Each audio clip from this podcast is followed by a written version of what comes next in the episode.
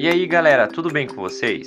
Esse é o primeiro, único e exclusivo podcast da Liga Acadêmica de Saúde Coletiva da Universidade do Contestado.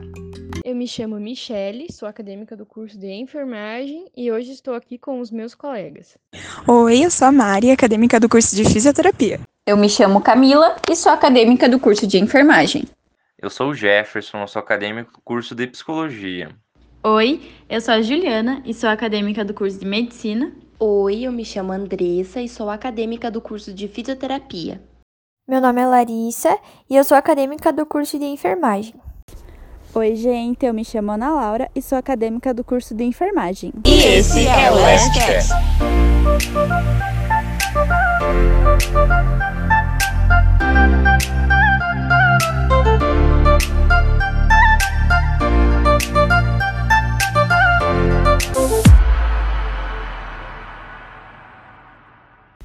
Você sabia que nem todas as doenças exigem o uso de medicamentos?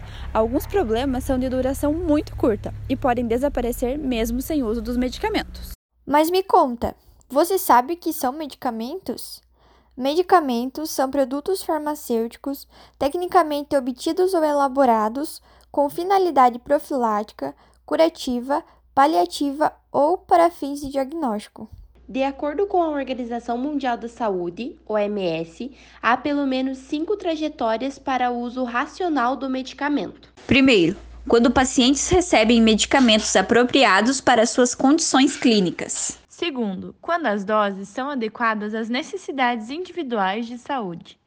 Quando são usados por um período adequado. Quando possuem menor custo para si. Quinto, e para a comunidade. E no momento que esses cinco pressupostos forem atendidos, é possível afirmar que há uso racional de medicamento. O uso irracional dos medicamentos, ou seja, quando pelo menos um desses pressupostos não é atendido, se torna um dos maiores problemas a nível mundial. A OMS estima que mais da metade de todos os medicamentos são prescritos ou dispensados de forma inadequada e que metade de todos os pacientes não os utiliza corretamente.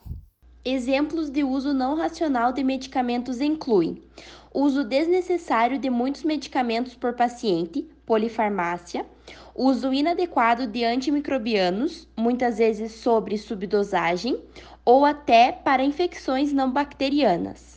O excesso de uso de injeções, quando formulações orais seriam mais apropriadas, a falta de prescrição de acordo com as diretrizes clínicas, a automedicação inapropriada e a não aderência aos regimes de dosagem e frequência de uso. Uma pesquisa realizada no Brasil no ano de 2018 revela que 79% das pessoas com mais de 16 anos admitem tomar medicamentos sem prescrição médica ou farmacêutica. Dor de cabeça, febre e resfriado lideram entre os sintomas que levam as pessoas a tomar remédios por conta própria. A disponibilidade de informações médicas na internet cria um ambiente propício para a pessoa fazer diagnóstico e se medicar por conta própria.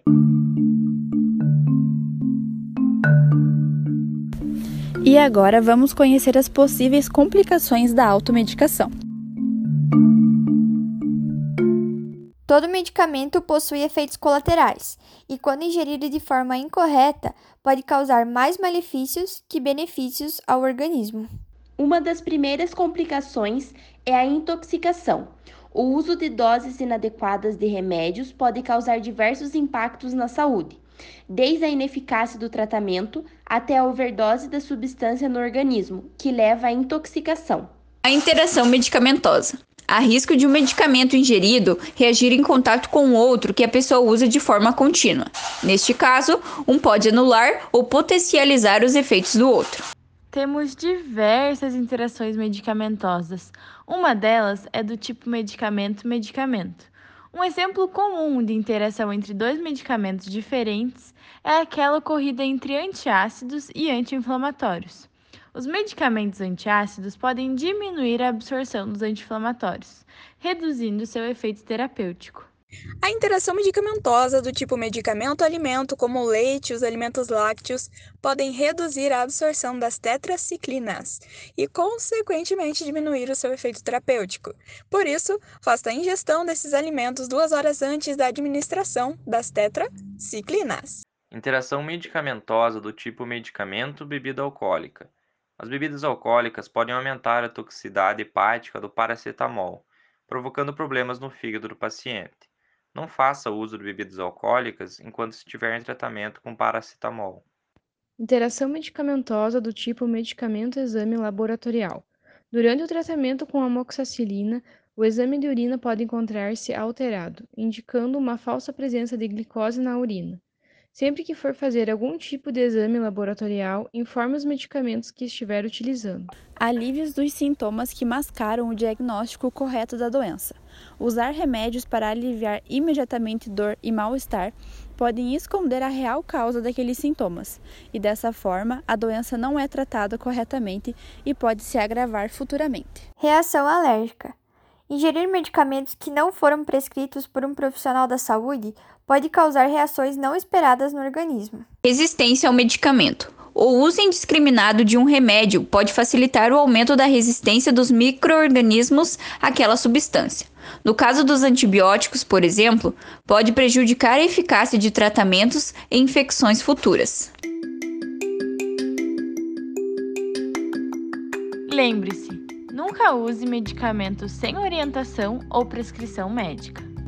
Não aceite indicações de outras pessoas, porque o efeito do medicamento é diferente em cada organismo. Tenha cuidado ao utilizar medicamentos caseiros. É importante que os medicamentos sejam armazenados em locais apropriados e fora do alcance das crianças. Não faça uso de medicamentos com prazo de validade vencido. Caso apresente qualquer desconforto por uso de algum medicamento, procure imediatamente uma unidade de saúde.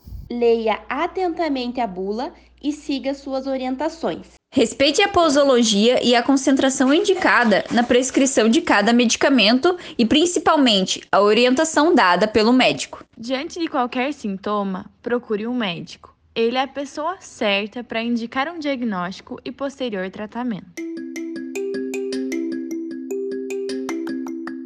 E aí, gostou do podcast? Então fica ligadinho aqui na Lastcast que vamos dar continuidade em outros assuntos relacionados à saúde coletiva. É toda sexta-feira, ao meio-dia, nós temos um episódio novo. E para ficar por dentro de tudo, acesse nossa página no Instagram, unc.lasp. Obrigado por ouvirem até o final e até o próximo episódio. E esse é o Lastcast. Música